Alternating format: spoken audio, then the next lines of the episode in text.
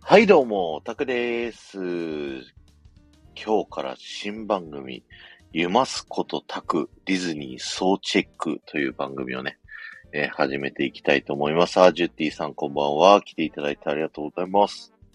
ゆうまさんが来るまでね、えー少々お待ちくださいと。アリスさんこんばんは。ありがとうございます。お疲はれ、い、えどうも、こんばんは。お疲れさんです。そうです。新番組ですよ、ゆうまさん。いよいよ来ましたね。来ましたね。来てしまいましたね。来てしまいましたよ。 いやいやいや、まあ、桜井さんにとってはね、あれですよ。あの、今後、日曜日は全部9時から新番組ですよ。そう。そうなんですよ。また始まってしまいまそうしでたすよ。よ、本当に。こ日々が。の日々が。 これからだって来週テトリスでしょはい。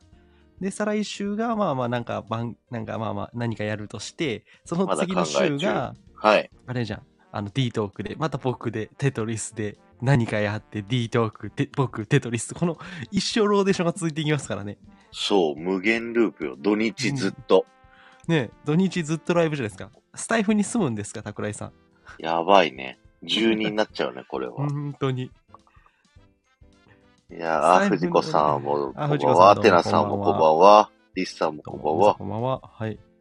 いやいやいやいや、今日はね、リッシャン、あの、頭がいい配信だからね、頭良くなるよ、多分。いつも頭良くならねえのかって話だけど。そう、いつもとまたちょっとね、雰囲気をそうだ変ねえて、真面目にね。ちゃんと番組っぽくねで。も、つっても僕は週に1回真面目な配信はしてるからね。そうですね。修理。そうで すね。棒読みやめい。棒読みをやめてくれ。はい。で、まあ、とりあえずね、最初5分間は雑談ということで。はい。たくさん気分はど続うです々かと最集近まっはて。る。いや、めちゃくちゃ調子いいですよ。あ調子いいですか、うんうんよかったよかったっす。最近、あのー何か変わったこととかありましたトーク下手くそか。変わったこと変わったこといや、なんい、か、はいあのー眠たいよね。やっぱり。この時間帯。でもね、僕ちょっと今日分かったことがある。うん今月ね、あのー土日どっちも外に出てたっていうことをしてたんですよ、最近。うんうんうん。い陰キャラな僕が。あのうんー僕昨日出かけて今日出かけなかったんですよ。うんうんうん。そしたら。らね、疲労がやっぱ取れますね。あ、出かけないことしたら、疲労が取れた。そう、やっぱりね、人間ね、土日のどっちかしか楽しめないわ。あーもう一日中家にいるってことがさ、もうなめったにないからさ。ああ。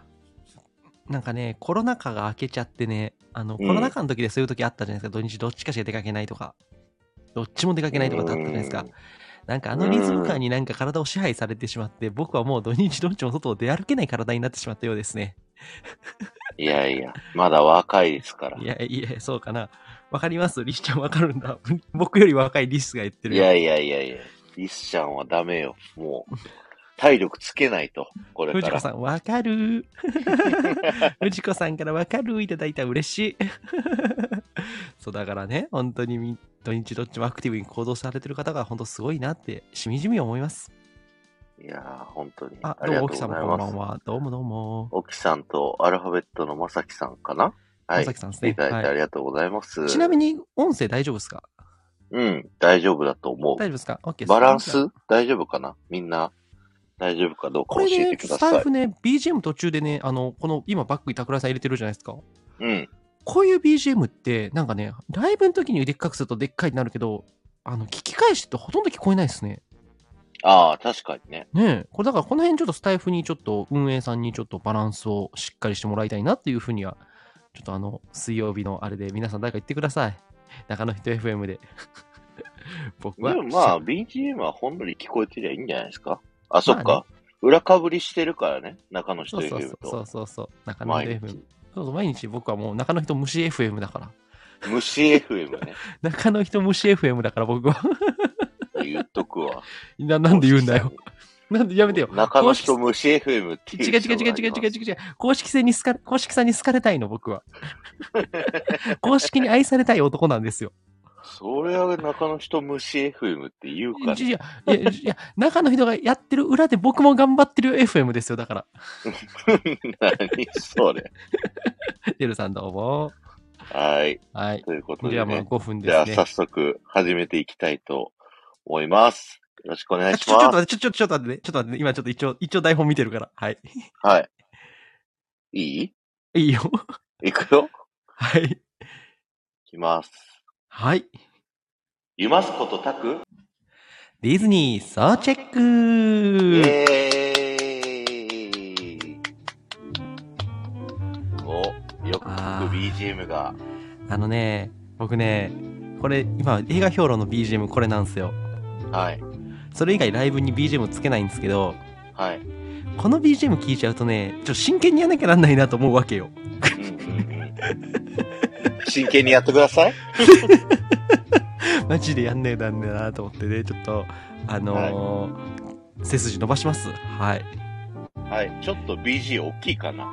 大きいちょっと待ってね。半分ぐらいにしてもらっても大丈夫。どうですかちょっとチェックしましたけど。あんま変もわんうないちょい。もうちょい。はい。あ、オッケーオッケー。オッケーはい。じゃあ、ちょっと前工場喋ります。はい。皆さんこんばんは。夢が叶う場合、噛んだ。なんでだよ。 おいおいおい。俺、俺、この音楽流れて背筋伸びてんだから噛まない でよ。滑らかに滑らかに。はい。皆さんこんばんは。夢が叶う場所ガイドの桜地です。そして、映画ラジオのゆうまです。はい、よろしくお願いします。このあ番う組お願いはし、ます。毎月第3日曜日の夜9時から、僕がおすすめするディズニー長編アニメーション以外のディズニー映画を、ディズ ニー総チェックというディズニー長編アニメーションを前作評論しているクレイジーなユーマさんと一緒に評論していく番組です。基本的に僕の知らない映画を桜井さんが僕に投げてきて僕がそれを見はてひたすら感想を考えてくれっていう全投げな企画です。そうです。ユーマ殺しです。殺しなのかそれわは。から ない。はい、はいまあ。というわけでね、皆さんいや来ていただきありがとうございます。本当ユにー。マさんが全然ディズニー総チェックやんねえから、 無理くりやらせてやろうっていう企画でござ ないるます。ほどね。はいはいはい。無理くりね。無理やはりいディズニーのなんか、見知見を広げていこうと。そうです。うん。オッケーオッケーオッケー。いいですねいいですね。こんなこと言われないと、だって、はい。ほ好きなもん以外見ないもん。だよね。だよ。うん。だよね、だよ。だから大事大事。うん。大そ事う大だ事。から珍しくね、こう、はい。大体ユーマさんの映画評論ってユーマさん主導で作品決めてたじゃん、これまで。まあね。う。うんん。だから、ちょっと、普はい段はいはい見ないかもしんないなみたいなやつを、こううんメインにね、こう選んでいく感じで。誰がやる気ない や。テトリスでね。テトリスやる気ないっすもん。お前、フロリダの旅行記はよ 喋れや。お前、ほんまに。みんフロリなダがフロ待リっダてるよ、一フ番。ロリ、あんたもう帰ってきて1ヶ月経つよ。もう記憶薄れてんじゃない。 早くやんなよ。いや、マジで、 いやマ新ジで鮮なうちにやった方がいいよ。てか、桜井さん、これちょっと1個ね、言っていいですか本当、はい言ってたテトリス。言ってないんじゃない言ってない、言ってない。うん。実はあの、これなんか1週間ぐらい行ったふりしてたんじゃないかっていう疑惑あるから。ふりして、 うんもう熱海に行ってたけど、フロリダそうそうそうう。そうそう。そのつ、そうそうそう。もう行くって言った手前。でもいいんだよ。嘘つかなくても。ほんそうだったらそうって言いなよ。無理すん なよ。テトリス。はい。なるほどってな。っということで、。あの、とりあえずテトリスいじりが終わったんでね。はい。じゃあ、今回の作品を紹介していこうと思います。はいはいはい。お願いしじゃまあ、す。今回の作品はこちらです。ババン。はい。レターを出しました。はい。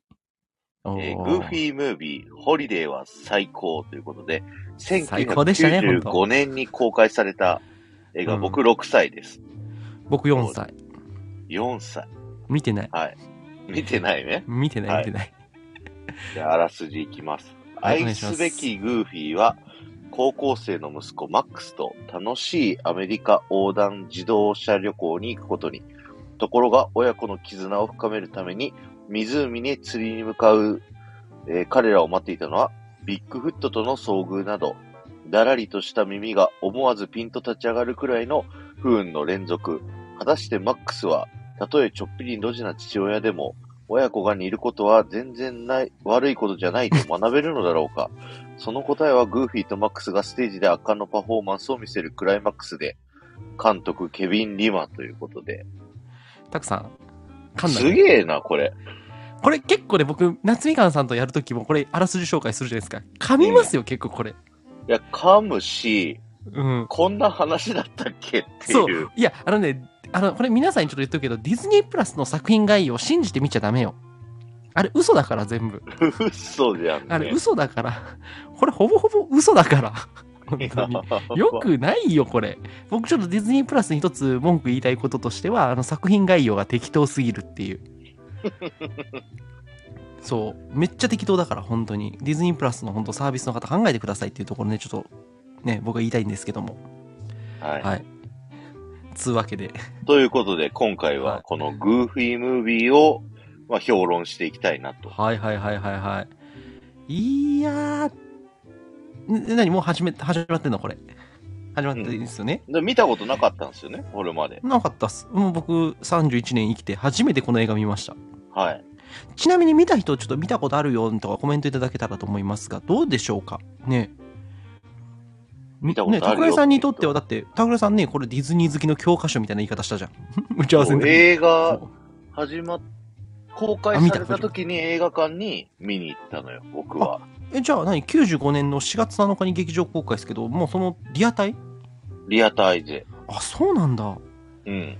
いや僕95年だから4歳とかだからまだ映画館で映画見てない年かもしんないっすね見ててもそれうんうんなんかドラえもんとかウルトラマンとかそっち系かな多分ああ、なるほどうーね。んだからまあ僕これちょっとわかんないですけど僕はとりあえずもう満を持して見たって感じですねうんうんうん。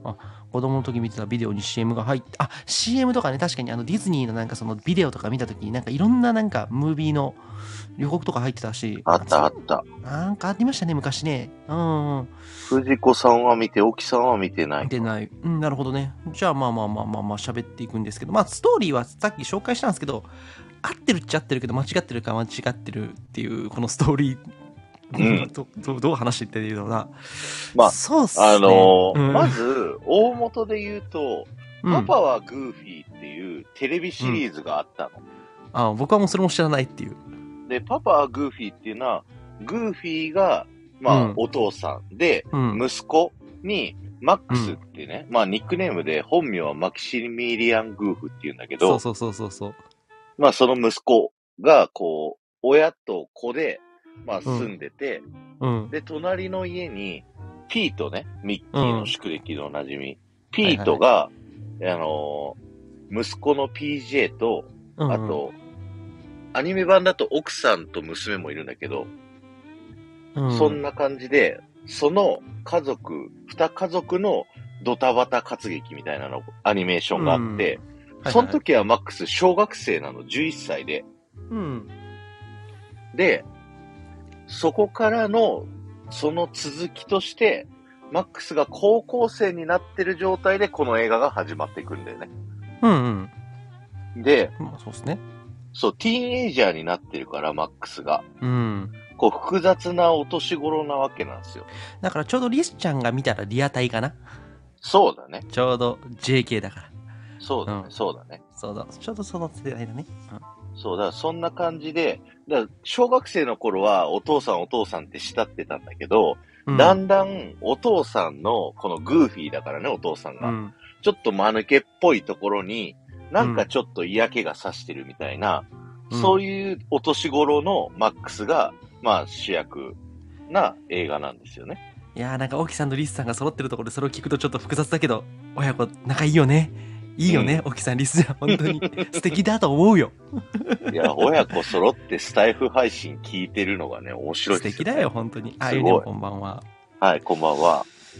というわけでね、まあ、そういう前提条件ということで僕はもうこの前提も何も知らない状態で見たということなんで、まあ、うん今からちょっと喋っていきたいんですけども、うんうえっん。と日本えっとねアメリカでは95年の4月7日に劇場公開日はい本だと、え同年12月16日公開で翌96年約1年後10月4日に VHS で発売されてるということで、うんうん。まあ、結構展開としては広くやったんだなっていう公開ちゃんと劇場公開したんだっていうところとうんうんう。うんん、まあこの時ちょうどディズニーって黄金期って言われてる時代だからまあ多分95年多分確か95年って、まあ、ノートルダムとかぐらいなのかなポカホンタスとかぐらいの時期なんでまあまあディズニーがノリに乗ってた時期っちゃ時期なんでまあまあこれもねまあまあ当然ありえるかなと思うんですけどうん。まあどんだけね見たかっていうのはちょっともう当時なんで分かんないんで記録とかもあんまり残ってなかったんでちょっとその辺分からないんですけどもまあ監督がケビン・リマということではまあいこ。れディズニー好きの方ケビン・リマーと聞いて反応したねも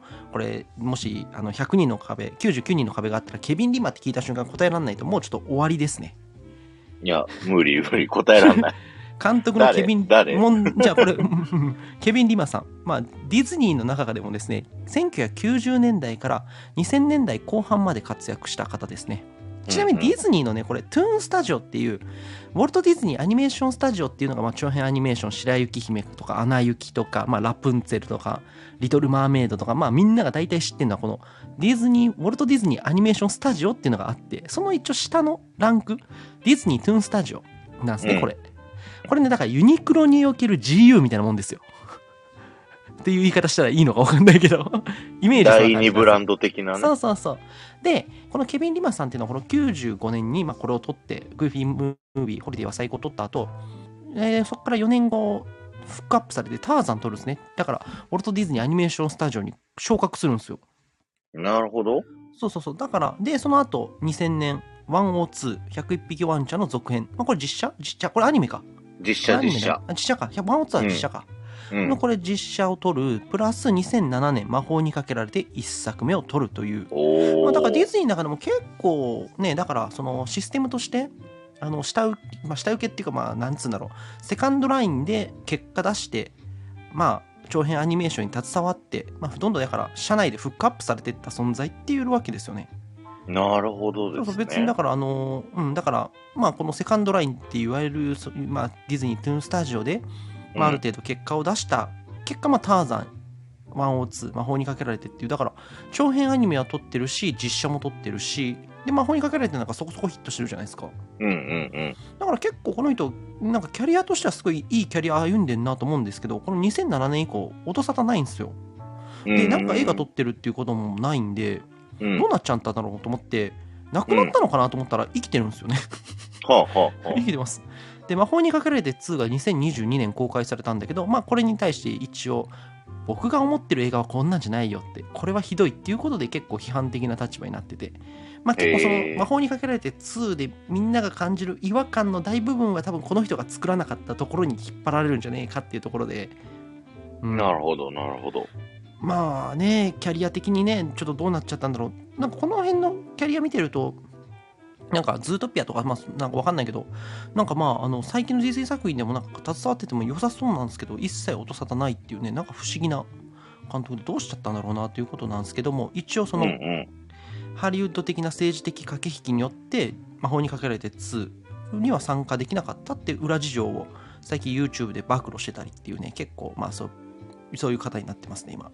うーん、なるほどね。まあまあそれがケビン・リマさんということで、まあ、だからまあ皆さんねディズニー99人の壁出たい方ぜひケビン・リマって反応した時に、まあ、頭の中にターザン102魔法にかけられてもうここまで出さないと多分通れないんで頑張りましょ全く出てこなかったけどね、この間の99人の壁。ういやいやもう俺が問題だったらケビン・リマ出すわいや、むずいわ、そってれは。いうことではい。じゃあまあぜうんはいはいいいっすよ全然はいはネタバレなしの感想ってことで、まあ全体的に点数はどうでした、?5 点満点で。 5点満点中うん。まあ本当にど真ん中よりちょい上ぐらいで、うん、3.7とかそれぐらいかなっていう感じですねうんうんうん。うんうん。桜井さん的にはな あれは桜井さん子供の時見てるから、それは点数高いよね。いや、子供の時は逆に低かったんよ。ああ、なるほどね。おいうん。今大人になってみてうん。 4.0ぐらい。おお、結構高い。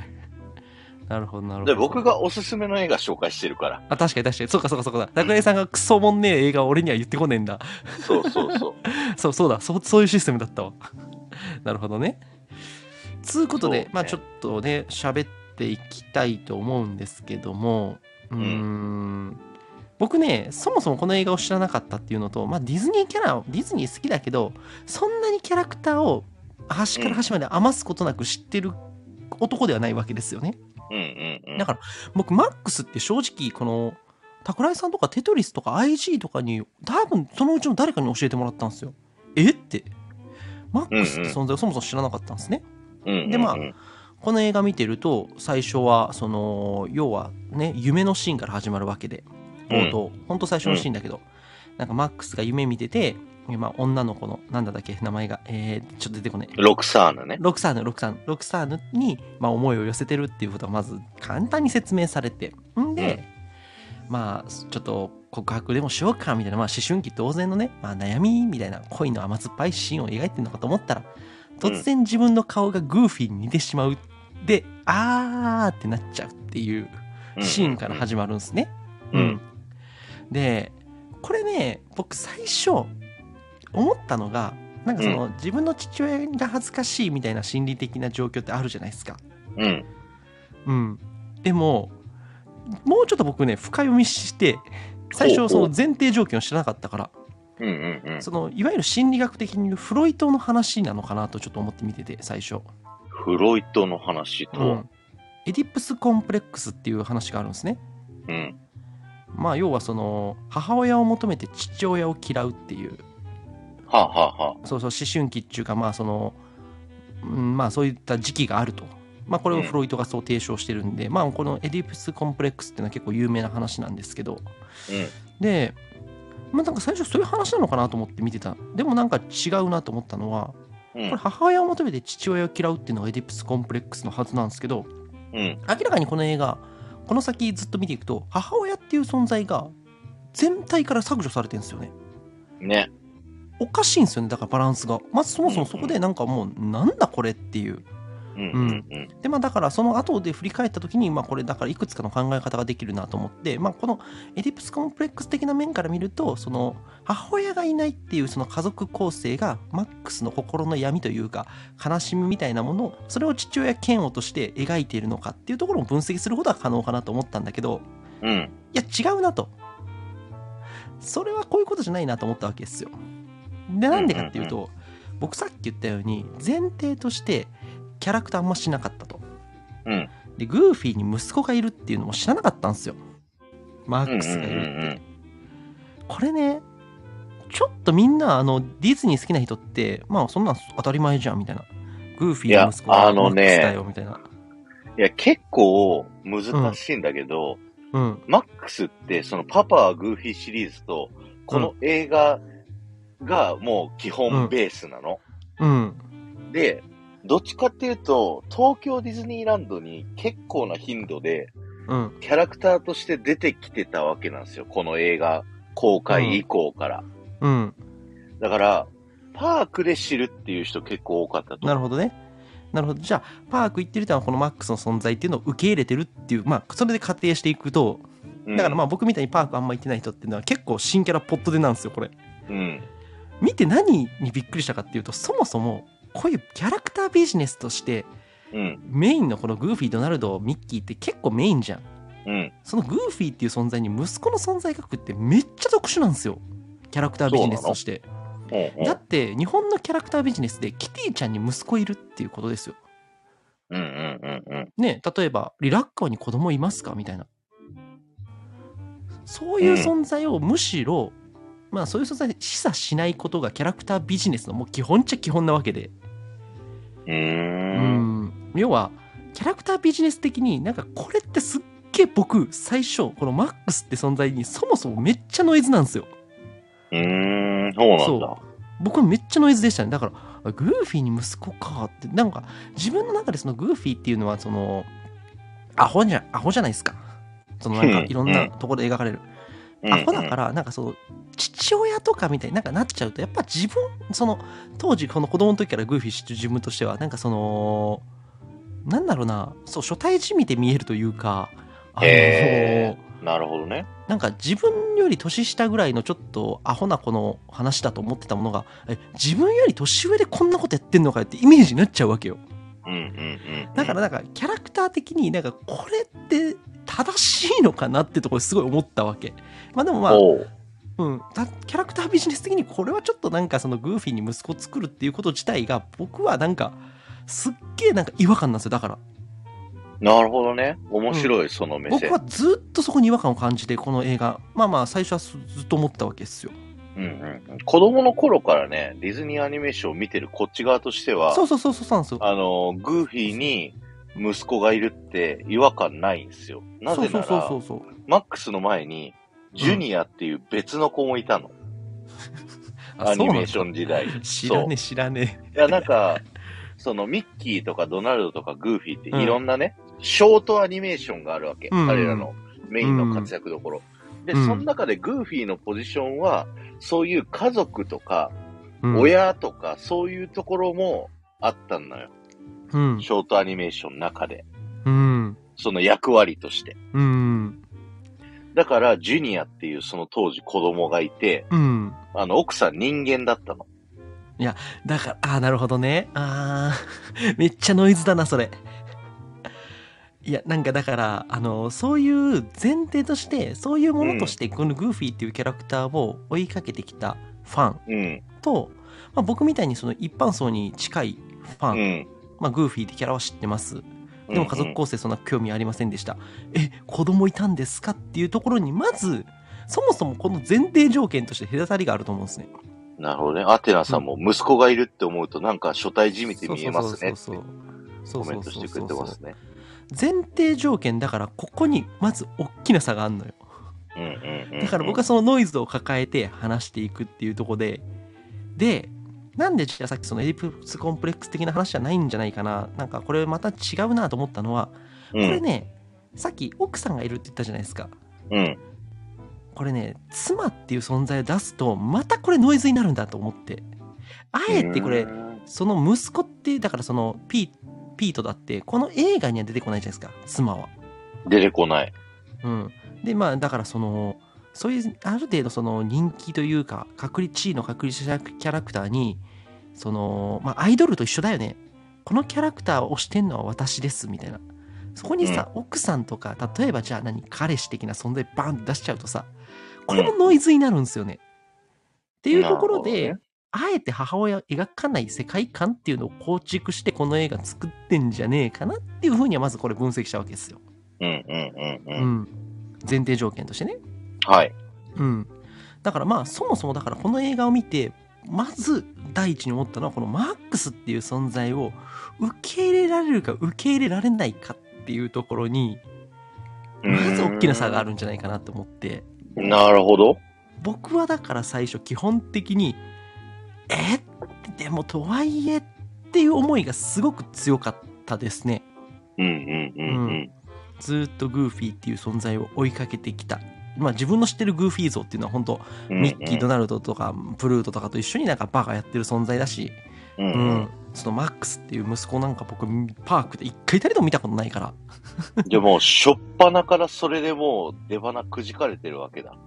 あでもねあのいやまあでも別にそういうもんだと思って見たからうん。ただすごく最初そこのだから世界観に入り込むまで時間がかかったってことっすねうんうんうん。だから、この前提としてそういうもんだって分かってみるのとそうグーフィーに息子いんのみたいなもう本当ミディズニーなんかミッキードナルドグーフィー、えーアナ雪とかそういうのでしょぐらいの知識の人とこれ見た時多分そこはすっげえ差があるなとまず思ったんですよ、なるほどね。要はこういう情報っていうのは知らない時に戻んないわけですようんうんうん。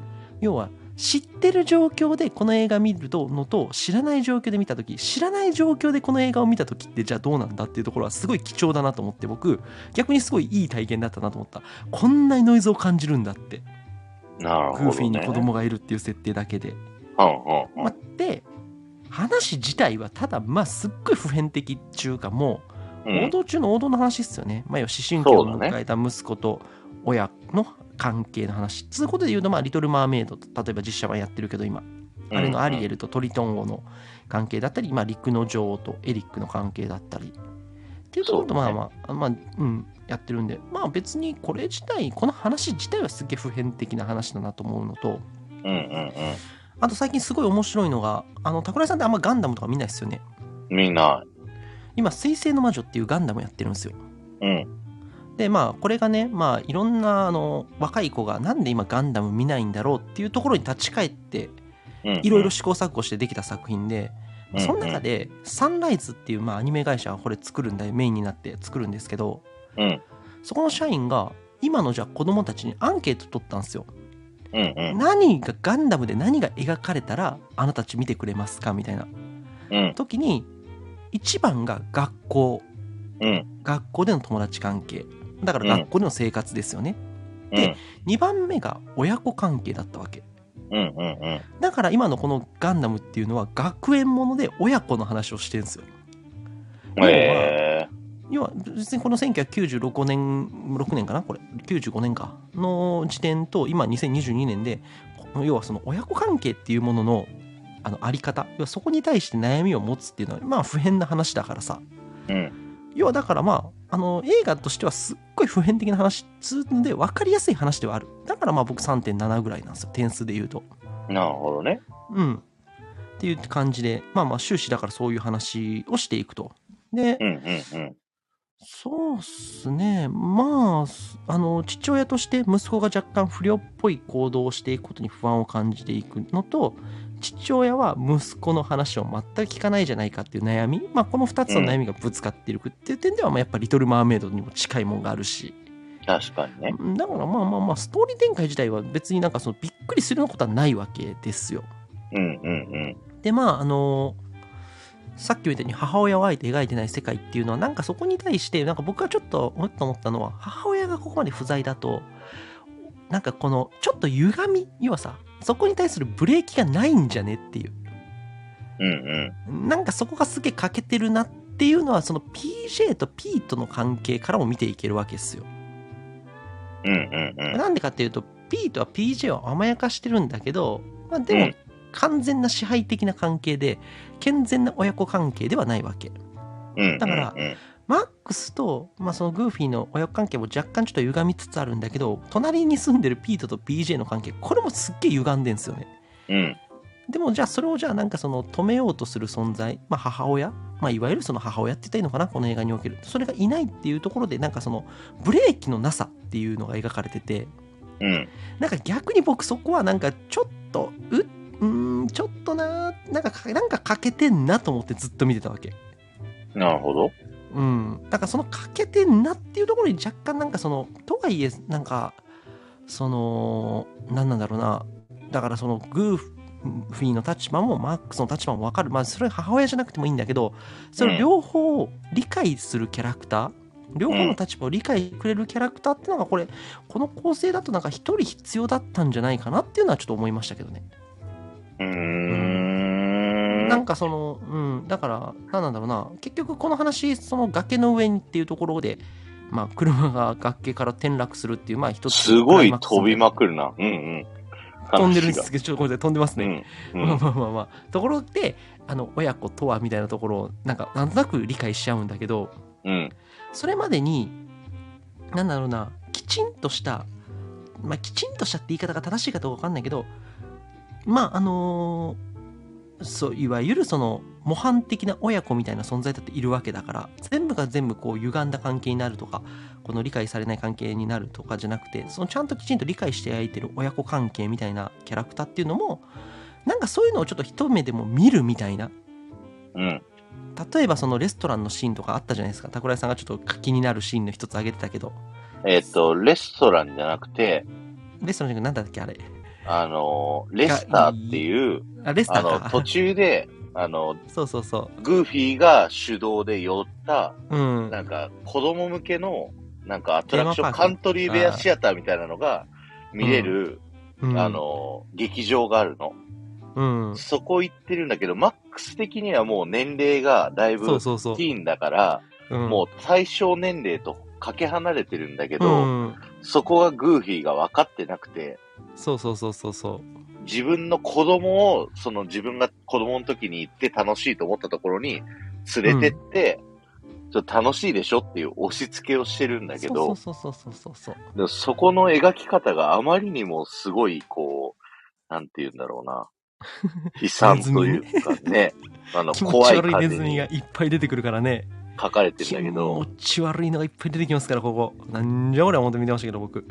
でもディズニーって、そういう、なんていうの、カントリーベアシアターみたいな、うん自分たちでそういうのをうんやってるのにもかかわらず、そこで、そういう描き方するって面白いなって思ってああ、なるほどね。見てたうんっていう感じ。そうそうそう。でもね、僕そういうこと思ったのが、でうもんここのか、それがね、あの、まあ、いくら、うんそのマックスにとって出来が悪いもの、まあ、しょうもないところ、まあ、まあ、行っちゃえば行きたくなかった場所かもしんないけど、うんでも、その場所で、なんだろうな、きちんとそこで楽しめてる親子とか、なんか、なんかあそこさ、楽しんでるっちゃ楽しんでるけど、すっげえ露白的なんですよね。うん、なんかもうみんな暴力チックだし、うん、うん、うん。まあ、まあそれはなんかギャグとして成立してるしそのさっき桜井さん言ったようにディズニーの皮肉自分たちの自分たちをネタにするっていうところに多うん分まあ全振りした結果なんだけど、でもそこでちゃんと楽しんでる親子みたいなのを描いてそこ見てるちょっとずつ変化する心情でもまあ俺もこういう時あったよなみたいなうんところって絶対必要だったと思うんですよ。これでマックスとそのでグーフィーもなんかそこでちょっとあなんか親子関係をなんかちょっとずつなんだろう修正できてるなとかって思うところなんか、うんなんかその何かでっかい事件が起きて、まあ、そこで、まあ、お互いの思いを言い合うからまあ向き合ってるっちゃ向き合ってるけどでもなんかちょっと足りねえというか なんかもうちょっとなんかそのやった方が良かったんじゃないかなって個人的に思ったんで僕3.7なんですよねあれじゃないのビッグフットのところからだんだん和解しだすじゃん。そうそうそう、う勇ん気男のビとッこグろフ。とね、うんああのれもちょっとよくわからんことあの荷物全部投げ出したり荷物上ついとるやんけとかちょっといろいろ思いましたけどね うんうんうん。うんまあだからあの辺からまあそうちょっとずつあったんだろうけどまあとにかく僕はちょっとなんかその普通の親子まあ普通っていう言い方がもう今の時代どうなのかっていうのもあるから、まあ、これも言いたくないんだけどいわゆるその分かり合ってる親子みたいな存在をちょっとでも出しておくまあそれがロクサーヌだったのかもしんないけどうん。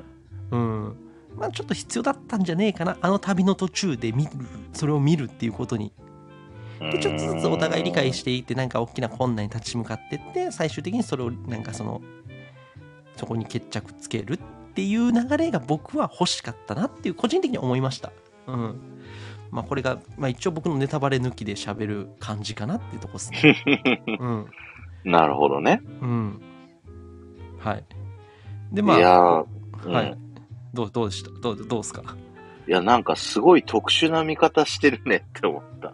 そうですかいや、もうちょっとシンプルな話だ気がするけどね。あなんか僕は多分ねもうねうん。めちゃくちゃなんかそのめちゃ考察したよこれ うん。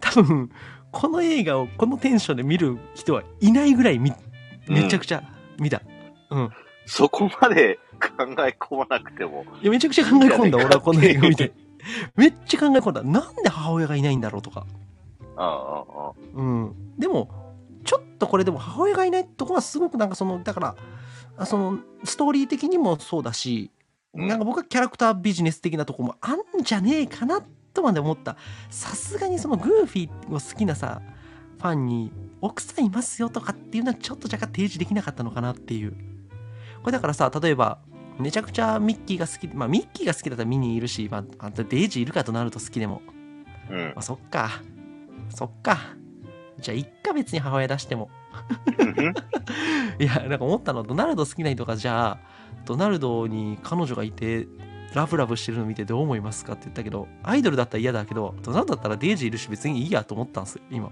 うん。う。うんんだからまあ母親出してもいいじゃんでもあえて出してないじゃんっていう逆になんかだからあえて出さなかったんだっていうところに逆に僕なんか今なんか確信を持ったやっぱなんかこれちょっと歪んだ世界にしようとしてんのかなみたいなところはちょっと思ったねうんまあこれが評論ですよ 評論ってこういうもう何気ないところ見て気にしてそこをじゃあなんでだろうって考えるのが評論だから、まあ、僕の見な方るほどはねかなり特殊だよ、うんと思うん。ううんまあそういまうあことで、ままあ、こっからじゃあ、ネタバレありというか、あ。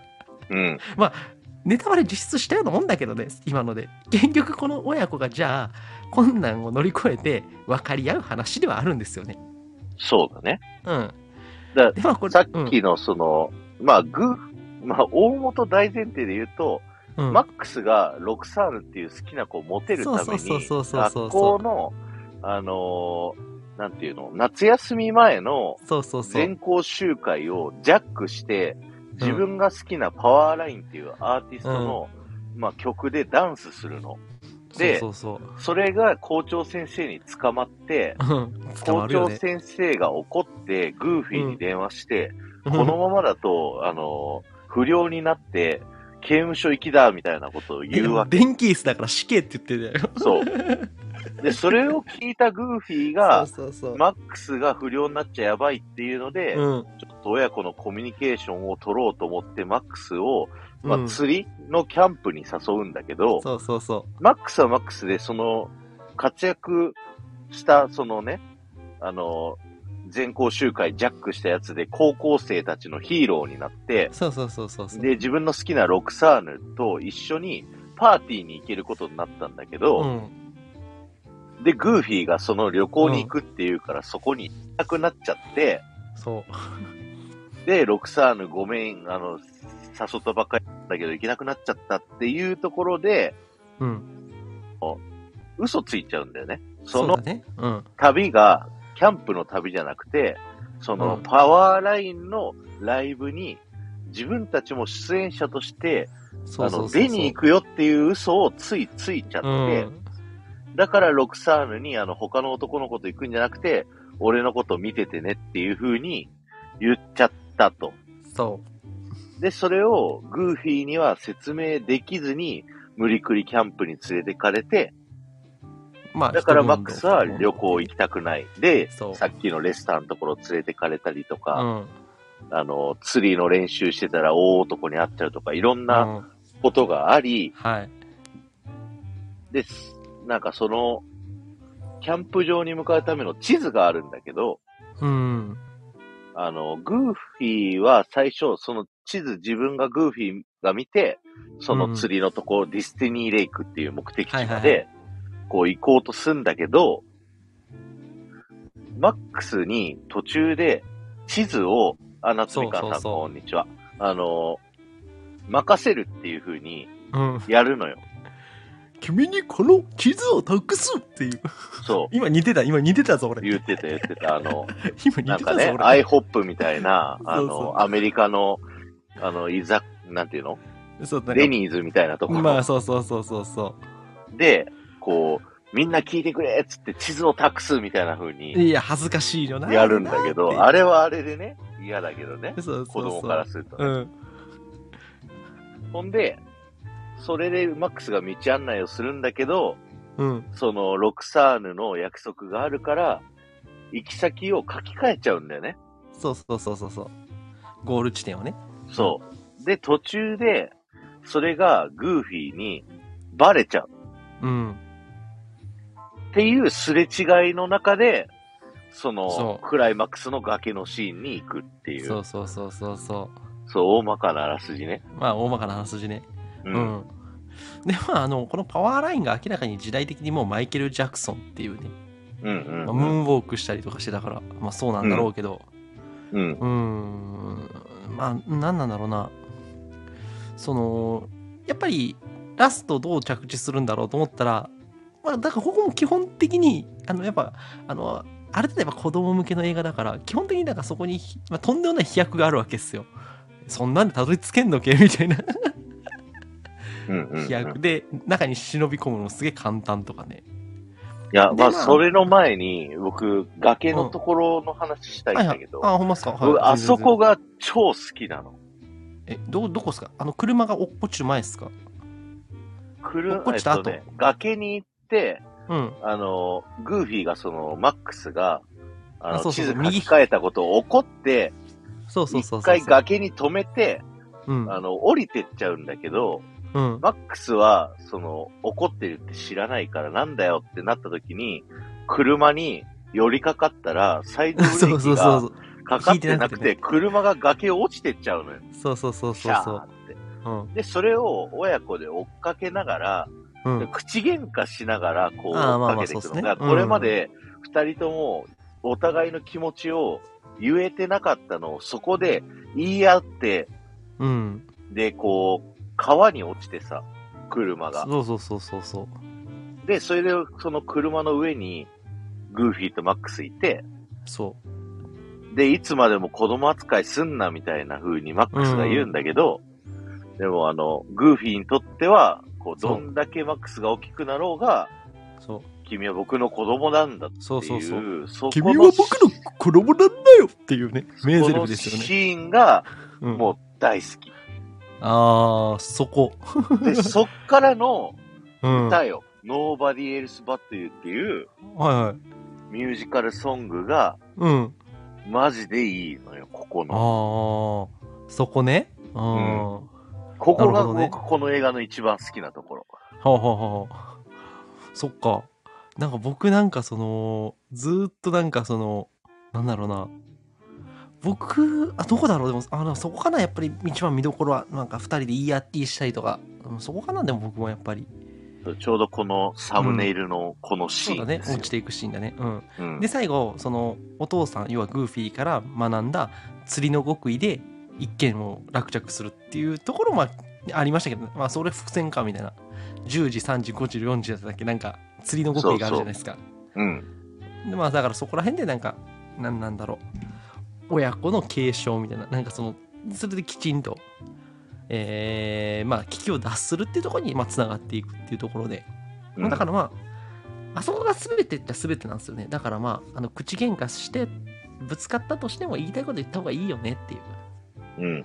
とこなのかなと思う、メッセージとしては。じゃあうんそこで最後、あの、グーフィーとマックスがまあ和解して、そう。なんだかんだそのロクサールに嘘ついちゃったんだっていうことをグーフィーに言ったら、じゃあ、 えー、もうそう。行こうあや、のみたいな。パワーラインのコンサート出ようぜっつってグーフィーそが。うそうそう。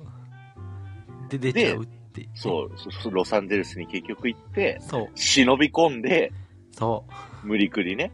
出てくるっていう。はい。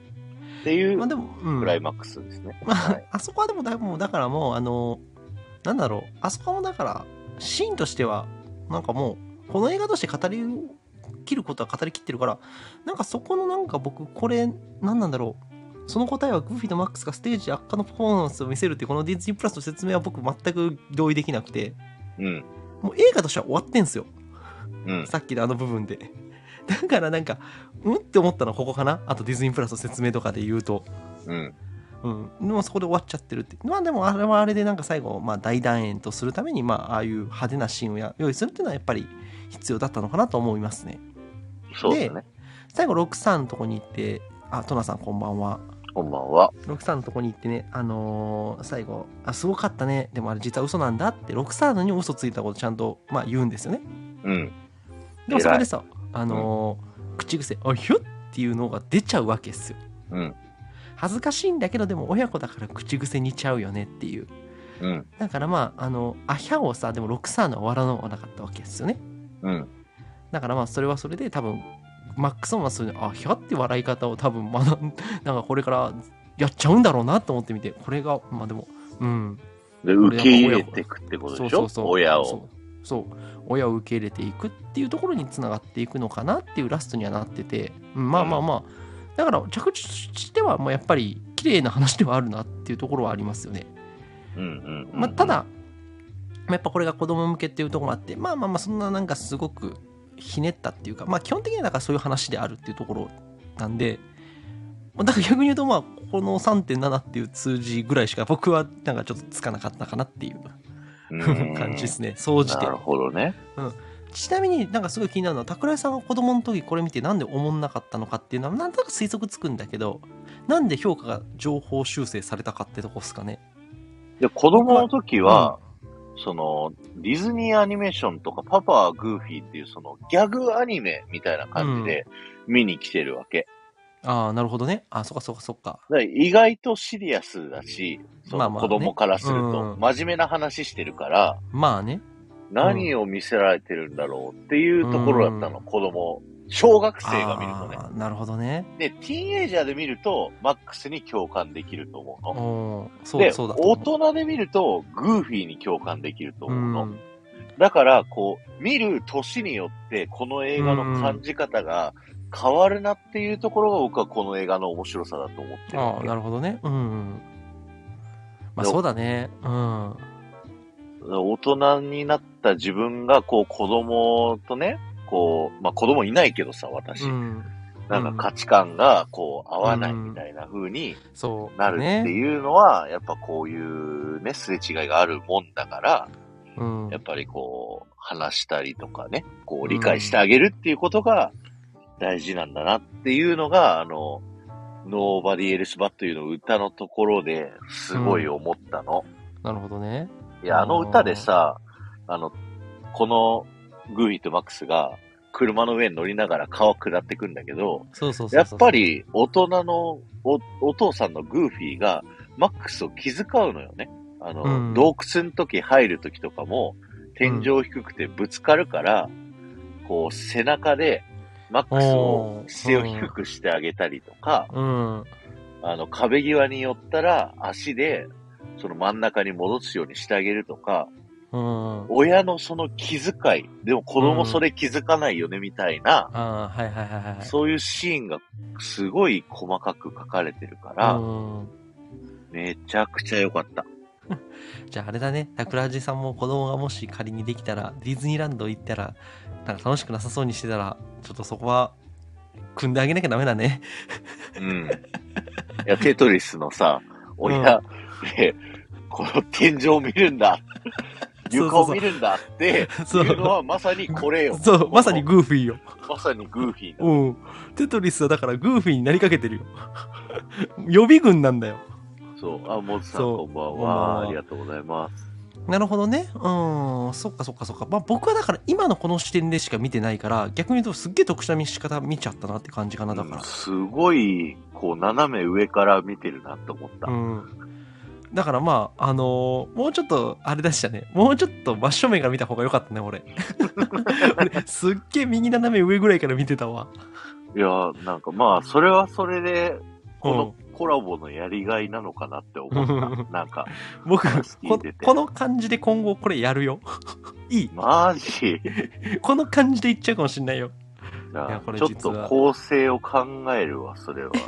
いやわかんないあの今回がこういうだから特殊な世界観の話だって思い込んじゃったからこういう話になったのかもしんないけどうん。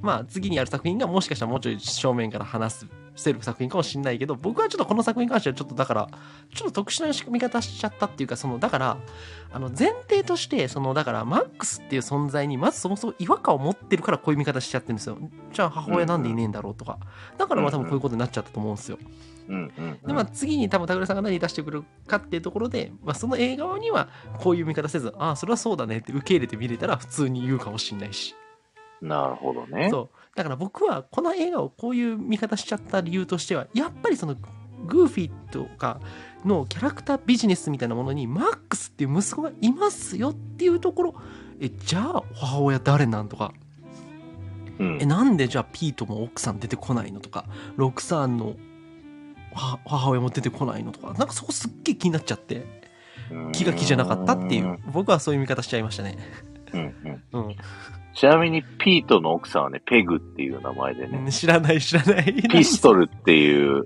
うんあの、娘もいるんだけど、えなんそうかあの遊び心というか豆知識なんだけど、うん最初、グーフィーとピート写真屋さんなのね、この映画そうのだね。職業が、うん、そうそうそうそうそう。で、うんそこで来てくる、あのね、青い服着た、ドナルドの服っぽい服を着た女の子、ああ、がはいはいはこう、ピートがね、こう、無理くり座らせるためになんか、そうそうい。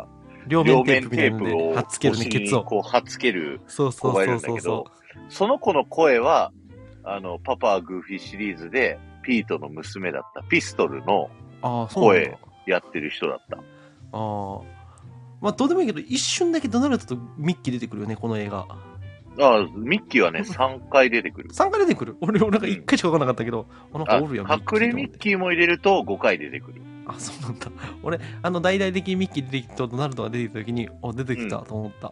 あの、歌のところね。あの歌もすごい好きだけど。最初、冒険に行こうみたいな、ね、旅行に行こうみたいなところでね。うん。そうそうそう。そんな感じかな、でも、うん。その歌の中で、なんか風船がバッて出てくるシーンがあるんだけど、そこにミッキー型の風船があって隠れミッキーだし、ああと、その、歌のシーンが2回あるでしょああるねの。うん。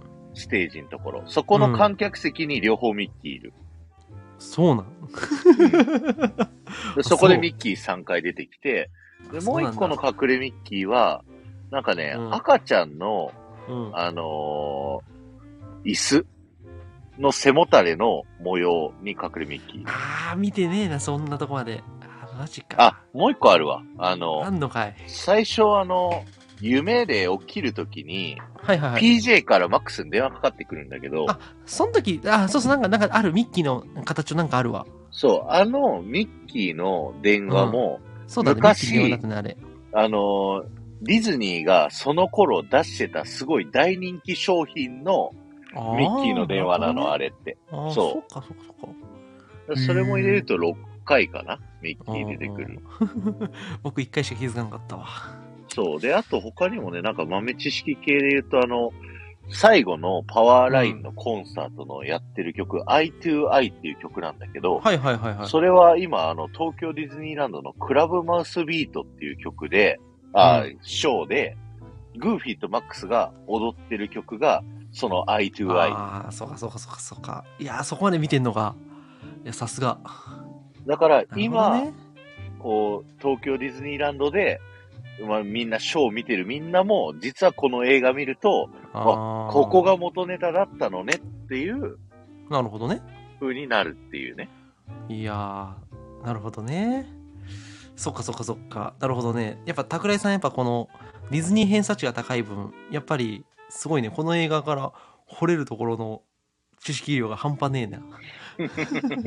僕がちょっと超特殊だったから、今日。いや、そう。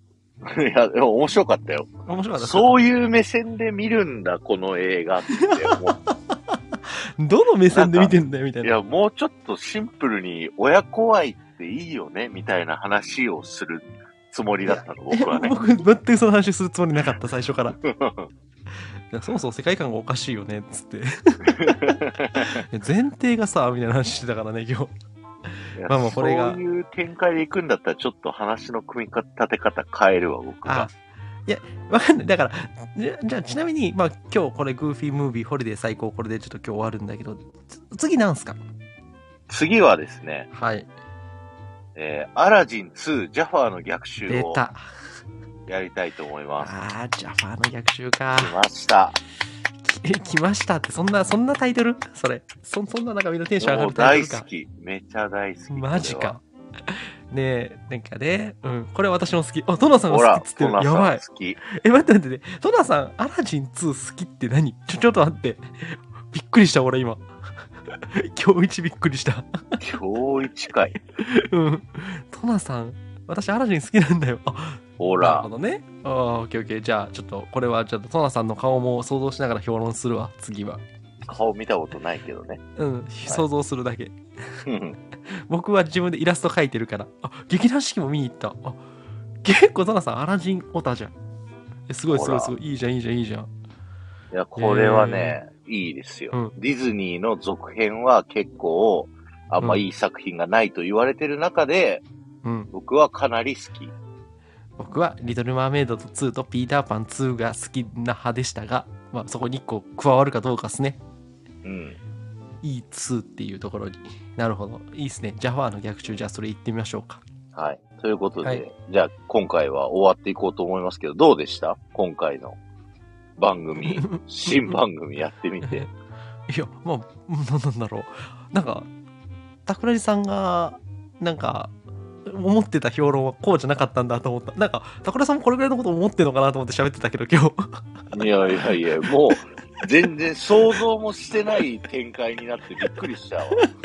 何こいつ言ってんだろうみたいない や、聞いてる人みんなポカンだったんじゃないのってマジっすか 大丈夫マジで いやなんかその家族構成からゆ世界観が歪んでるみたいな話をしちゃったなんか そっかそっかなるほどねいや、面白かった。あ、こういう目線なのねって思 ってう、こんうんうなんていうのもう、それこびっくりそした、グーフィーみたいな目線で、おひょマみたッいクス、マックスユーマをこう見て て、ななるほどねまあまあ、 このままだと電気椅子だって思いながら、死刑される。まあ、とにかくそんな感じでしたね。まはあい。でも、まあ、あのディズニープラスで入ってる方、全然見れるんで、ぜひぜひ。うん。ぜひ見てみチェックしてほてしいくなだとさい。パパ、グーフィーシリーズもディズニープラスでも見れるし、うん第1話は YouTube でも無料公開してます。なるほどね。はいはいはい。はい。じゃあ、それを見て、マックス、見たことなくても楽しめました。やっぱリシちゃんあ、賢よくかなっ、ったたね。よかっった。あいりやがと、うリごシざちいゃまんすと沖さんは、なんかもう、だからあれだよね。あの、もう渦中だからね、このもうなんグーだろフィーマックス状う。態。そうそうそうそう。あのー、海の、あのー、川の上でもう分かり合った後のもう、もうなんだろう、パワー、パワーの、あのー、パワーパワーラインねパワーラインの中に飛び出していくぐらいの関係性だからね、この二人は。うんうんうん。うん。マックス大学生になるやつあんのそう。これのえ、ムービーの次が、まだ、マジあんのか ?3 あんのかよ、これ。 X ゲームで大パニックっていうえ、マックスが大学生になって、ちょっとで、あの、マックスが行っちゃって、グーフィーがもうすごいもぬけの殻みたいになっえ、て、ちょ、ちょっと待って、ちょっと待って。で、グーフィーもうん、大学生になるっていう、あもうわ学んでねえじゃん。そう。この映画だから大事なことを彼は学んでないじゃん。そしたらそのストーリーで言うと。何もグーフィーは学んでないよね。そうなんだよ。だから、で、そっちでは、グうーん。フィーに彼女ができるっていうね。ちょっと待って。ちょ、ちょ、ちょっと待って。えおかん誰なオカンはもういないのよ。え、そしたら何あの、死別かなんかしてるわけ離婚かなんかしてんの。いや、明かされてないよ、それは。 それで彼女ができるって。いや、ちょ、ちょ、ちょっとなんか、ああ、やばい。受け入れらんねえよ、俺それ。じゃあ、あの、次、アラジン見る前にそっちも見てから。なんでだよ。どなうんでですかだよ。え、でもその X ゲームは最高っていうやつもいずれ入ってくる可能性あるんでしょいや、入んない。あ、これ入んないのなんでなんで、で僕がおすすめする映画を紹介していくから。そうそう、グーさん禁止者じゃ、オキさんが言ってる。いや、俺もそう思うわ。あ、じゃあその X ゲームがなんちゃらっていうのは桜井さん的にはおすすめできないんだ。 まあ、あの、3.0って感じ。普通の評価だね。うなるほど、なるほど。わかりました。まあね。はいまあそんな感じで僕はだから、あの、深掘りする分には全然楽しめましたよ。グーフィームービー、うんうんうんホリデー最高。はいん。い。や、すすごいごい色々考えました深ね掘りっぷりだったから面白かったです。ある意味。はいはいます。はい。というわけで、じゃあまあとい今う日はことね、でね、一回は目い、はこれで、はい。終わっていきたいと思います。あの、この番組、ハッシュタグですね。えーはいハッシュタグ、ゆますことたくディズニー総チェックっていうハッシュタグを、長いりま長すいので長い。ははい。い。あのー今回が第1回ですけど、第2回、第3回と全部このハッシュタグついてるんで、それで、あの、いろんなシリーズ聞いてみてください。そして、はもう一個、ハッシュタグ、ディズニー総チェックっていうね、ゆうまさんが、はい、ディズニー長編アニメーション全作品を、あの、うん評論してますんで、はいあ。の、まだ聞いたことないよっていう方はですね、ぜひそっちの方で自分の気になるうん。ディズニー作品を、こんな感じでね、ゆうまさんのすごいこう変わった目線で評価をしてるので、はい。面白いと思います。ぜひなるほ聞どねいてみてください。満面の笑みでこっちね、ゆ ねうまさんが見てるから。筋肉ゆうまさそうんこの顔してないからね。いや、あの誰も突っ込まないのよ、このサムネ イル。だいぶ前からさ、あの、オープンチャットに貼り付けてるからさ、なんか、なんだろうな。あの、もう見慣れてんじゃない 見慣れちゃったんじゃないいや、もう、毎回、なんかの次紹介する作品の背景に、いる。ことのロゴと、なるほど僕ね。と、この中山優馬くん がいるわけですよ。あれ、勝手に名字ばらされ た。名前ばれした。やっぱ、ひど。歯が嫌だだって。 なんでだよ。つうわけでね、あの、でも、桜井さん、来週は、なこの日曜日が桜井さん大体全部コラボになっていくんで、来週のはちょっい。とあの来告週知もぜはひ。、テトリスさんと、また月1の新番組を立ち上げようということでですね。タイトあルはの、まだ決まってないんです決よ ま。ってない。はい。一応募ね集中です。今案があるんでですね。案が。何でしたっけ案は、あの、タクラジバーサステトリスにしようかはないと思っ、て。タクラジ VS テトリス、なんかもう殺伐としたなんかライブらしいっすよ。そう、なんか、 あの、今回は映画で、なんかこう、毎回映画を変えて評論していこうって言ったけど、うん、来週は、何かしら毎回対決をしようっていう、僕とうんテトリスでね、うん。っていううん。番組をやってみようかなと思なるほっておど、なるほりどます。。それもディズニーの対決ではないわけですね。ディズニーもあるし、ディズニーじゃない時もある。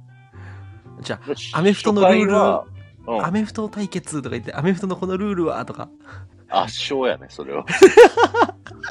アメフト対決したらテトリスと、このポリ、 わかんない。物理的に、こう、はいアメフト対決があるかもしれない。え何二人でどっかで会って、タクラジのタックルにテトリスが耐えれるかどうかとか、そうそうそうそう。えライブですんのタテトリスがぶっラ飛イんブでるしてと。。行って、 あとか言って、引いて、テトリスやらが、なきゃ意味ないからさ。そうあ、確かに。テトリスもタックル、タクライさんにしてね、あえてタックルしに行ったりとか、そうそうそう。ワンオンワンしたりとかね、アそうメフトのボール持って、そうそうそう。そういうフィジカル対決あるんだ。あるある、あるよ。罰ゲームもあるから、ちゃんと。あらしいですね。罰ゲームがあるらしいんで。そう、そういうね、なんはかいバラエティ的な感じで楽しんで聞いていただけたらと思います。はい初回は、あの、ディズ初ニーのはい。豆知識対決。おおあの、昔 IG と僕がね、スタイフディやズってたニねー王みたいな。やってたやっねててマニアックすぎてみんなついてこれなくなったやつだ、最後。こいつら二人何言ってんだろうっていう。ランドの知識対決、C の知識やっ対て決、た、やってた。コメント欄でみんなからもらった知識アドリブ対決で、うん。コメント欄の皆さんにリアルタイムでどっちの方が良かったっていうのをうん審査してもらうっていう、おーガチバトルをやろうと思って。で、負けた方は、何かしらの罰ゲームをこのスタイフでやるんだね。そう、僕が、あの、夜中の2時 に、あの、何もテーマを決めちゃダメで、うん。。もうただただライブを立ち上げるっていううんうん罰ゲームで、うん。テトリスは、うんあの、ダッフィーとめちゃくちゃこう、イケメンツーショットアイコン撮って、ああ、それを、それしをばらくア1週イコンにする間アイコンにするっていう。 なるほどね。一回目はそれなんだ。そう。いやいや、楽しみですね。だからどっちに罰ゲームやらせたいじゃないからね。あ、そうだ言ねっ。とくけど。あのた戦いだから。ちゃんと評価してほしい。そのうそうそうそう。ちゃんとしたどジャっッジが必ち要の罰ゲームを見たいとかじゃないから。 あ、なるほどね。だからちゃんと二人が対決した結果、こっちが負けだねっていう。え、これでもあれじゃん。そうそうあの、今から6月やって、7、6、7、8、9、10、11、12。まあ、うんな7回あるんですよ。だ対決。うん。これだから年間のあれ決めれますね。年間でどっちか。で、年間罰ゲームとか決めても面白いんじゃないですかう。わー、やだ、それ。 12月の罰ゲームと か。う確かに、ん。確か年末最後の罰ゲームみたいな。に。うん。いいじゃん、いいじゃん。 そんな期待してますんで。まあ、こっちはね、いやはい僕らのライブは、あの、真面目なモードで、 はい。まあ、テトリスとのバイテライブはバラエティという感じになっていくらしいんで、皆さはんいぜひ。はい。あと、桜井さんの1周目がね、ちょっと空いちゃってるんで、6月の1周目、なんか、ね、協相手力でをきる募方集はぜ中ひで、す。はい。はあの、協力できる方はぜひ桜井さんの1周目を埋めてあげてください。はい。よろしくお願いします。というわけで、今日ははいこんな感じです、最後の挨拶で締めていきたいと思いますんで。 ちょっと待ってうんうん、オッケーオッケー。はい、今台本見る。はい。オッケうん見ーまそっしたちよから始まりますんで。はい。はい。えーと、じゃあですね、次回の映画も、ゆますことたく。お楽しみにバイババーイおひよグーフィーだよいや、似てるんだなけどな、俺のこのモノマネ。いやー桜井さんが全然今のは違うなちょっとおひよおひよマックスおひよはい。じゃあねー。はーい。